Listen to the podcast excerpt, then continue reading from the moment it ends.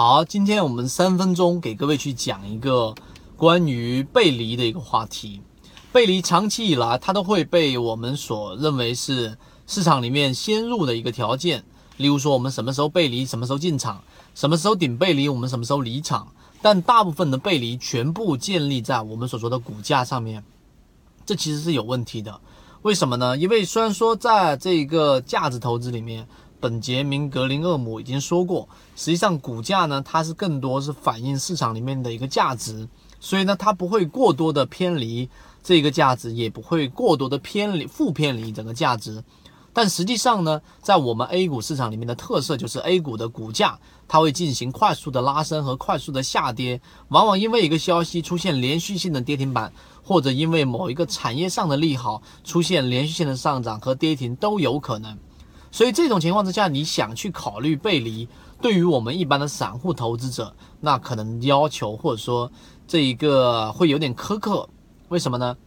要求你比较长的时间，能够比较。高密度的去留意这只个股的这一种分时图也好啊，日线级别也好的这一种啊变化和背离，MACD 也好，KDJ 也好，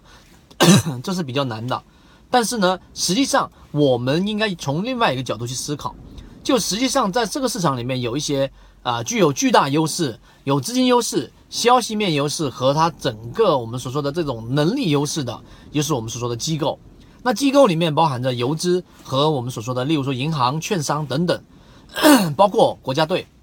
那么这些呃资金呢，它就有一个特点，什么意思呢？它往往能够通过它的专业性和它的这一种优势，能够提前于股价一段比较长的时间进行撤离和潜伏。那由于现在的市场里面已经在上交所跟深交所公布了很多的这一种。啊，公平原则让很多的席位在，例如说百分之七以上，它就会公布席位的整个资金进出的一个情况。所以呢，我告诉给大家，我们判断你想做一些背离的话呢，就要做一个事情，就是先去研判这只个股，